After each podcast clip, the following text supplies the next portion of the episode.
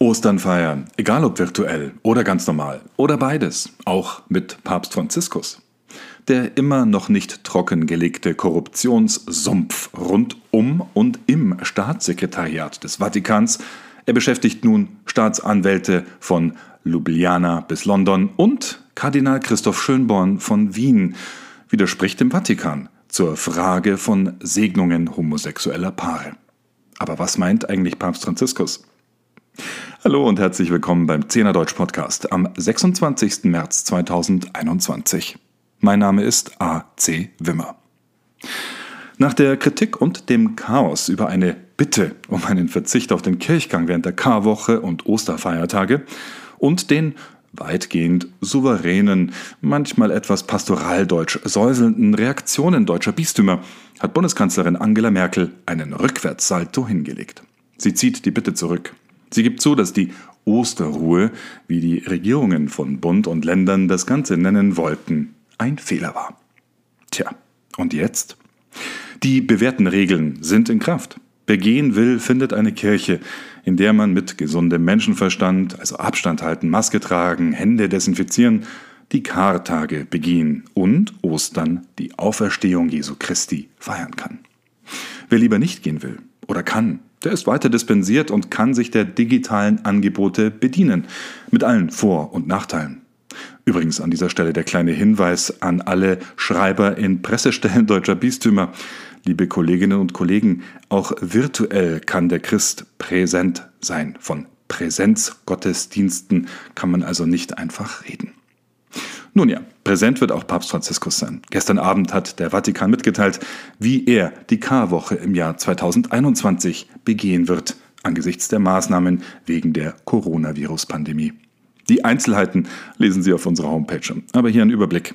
Am Palmsonntag, dem 28. März übermorgen, wird Papst Franziskus um halb elf eine Messe im Petersdom feiern, am Altar der Kathedra.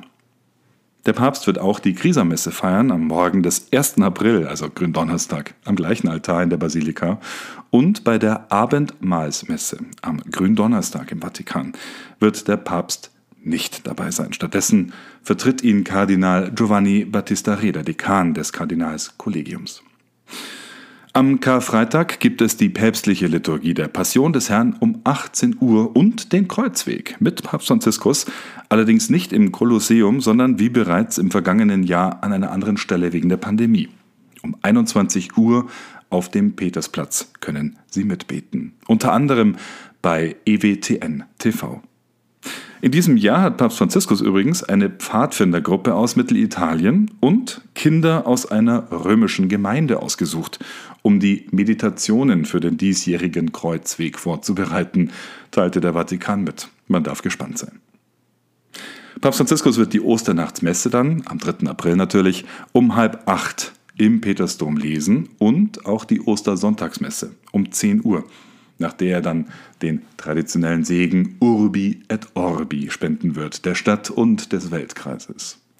Den Segen kann die ganze Welt in der Tat gut brauchen, aber auch und gerade die Stadt, Rom und noch mehr der Vatikan selbst. Denn im beispiellosen Korruptionsskandal des Heiligen Stuhls, der mittlerweile auch mit einem fetten Minus im Haushalt zu kämpfen hat, haben sich diese Woche wieder die Ereignisse überschlagen.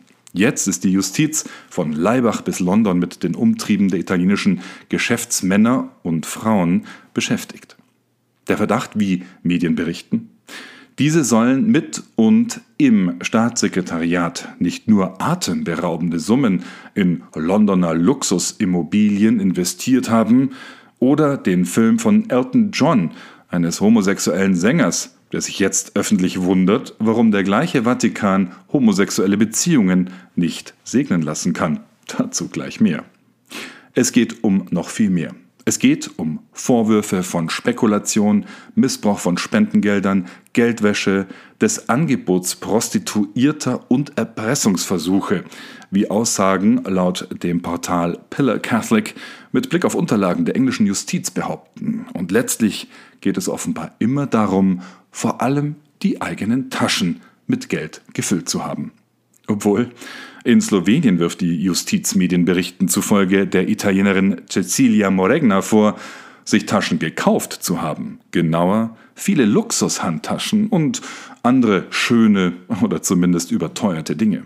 Der Mann, der ihr das Geld überwiesen haben soll, Kardinal Angelo Becciu, Stellvertreter über viele Jahre von Kardinal Pietro Parolin, dem Leiter des Staatssekretariates, bestreitet kategorisch jede Schuld. Dass er alles andere als eine bella figura abgegeben hat, vor allem mit seiner Sabotage der Reformbemühungen von Kardinal George Pell, als dieser als Wirtschaftspräfekt unterwegs war, bescheinigen ihm Kritiker dennoch, vor allem in italienischen Medien. Und Parolin, dessen Staatssekretariat sich weder in China noch dem Verbot privater Messen im Petersdom mit Ruhm bekleckert habe, steht diesen Berichten zufolge nach wie vor im Verdacht, alles andere als transparent und verantwortungsbewusst gehandelt zu haben. Vor diesem Hintergrund erscheinen die Kürzungen der Gehälter von Mitarbeitern im Vatikan, die Papst Franziskus diese Woche beschlossen hat, bedenkenswert, um nicht zu sagen bedenklich. So gut wie ein Kirchenbeamter in Kirchensteuer Deutschland verdienen die rund 4000 Mitarbeiter des Vatikans in der Regel nicht. Ein Kardinal der Kurie etwa bezieht einen Bruchteil dessen, was ein deutscher Erzbischof monatlich vom deutschen Staat überwiesen bekommt. Somit sind die Kürzungen schmerzhafter, wenn sie denn auch gestaffelt sind.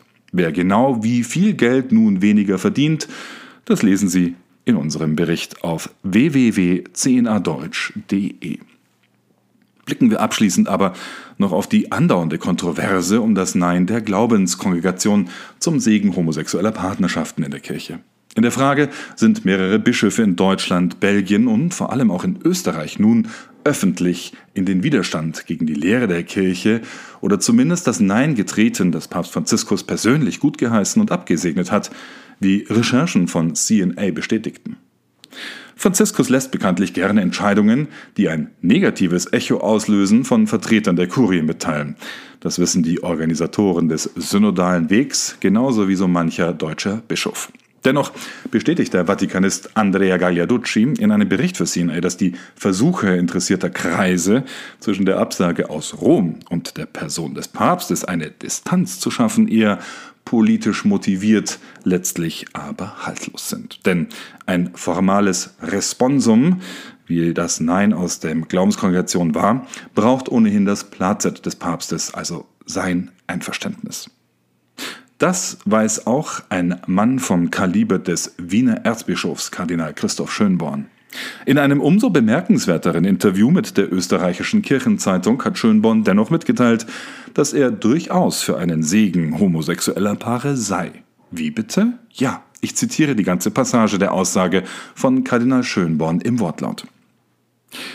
Die Frage, ob man gleichgeschlechtliche Paare segnen kann, gehört in die gleiche Kategorie wie die Frage, ob dies bei Wiederverheirateten oder Partnerschaften ohne Trauschein möglich ist.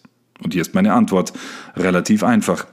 Wenn die Bitte um den Segen keine Show ist, also nicht nur eine Art Krönung von einem äußerlichen Ritual, wenn die Bitte um den Segen ehrlich ist, es wirklich die Bitte um den Segen Gottes für einen Lebensweg ist, den zwei Menschen in welcher Situation auch immer zu gehen versuchen, dann wird man ihnen diesen Segen nicht verweigern. Auch wenn ich als Priester oder Bischof sagen muss, das ganze Ideal habt ihr nicht verwirklicht, aber es ist wichtig, dass ihr euren Weg auf der Basis menschlicher Tugenden lebt, ohne die es keine gelungene Partnerschaft gibt. Und das verdient einen Segen. Ob die richtige Ausdrucksform dafür eine kirchliche Segnungsfeier ist, darüber muss man gut nachdenken. Zitat Ende. Soweit Christoph Kardinal Schönborn. Mehr zum Thema und natürlich vielen weiteren auf www.cnadeutsch.de. Ich wünsche Ihnen nun aber einen gesegneten Palmsonntag und eine gute neue Woche. Mein Name ist AC Wimmer. Wir hören uns.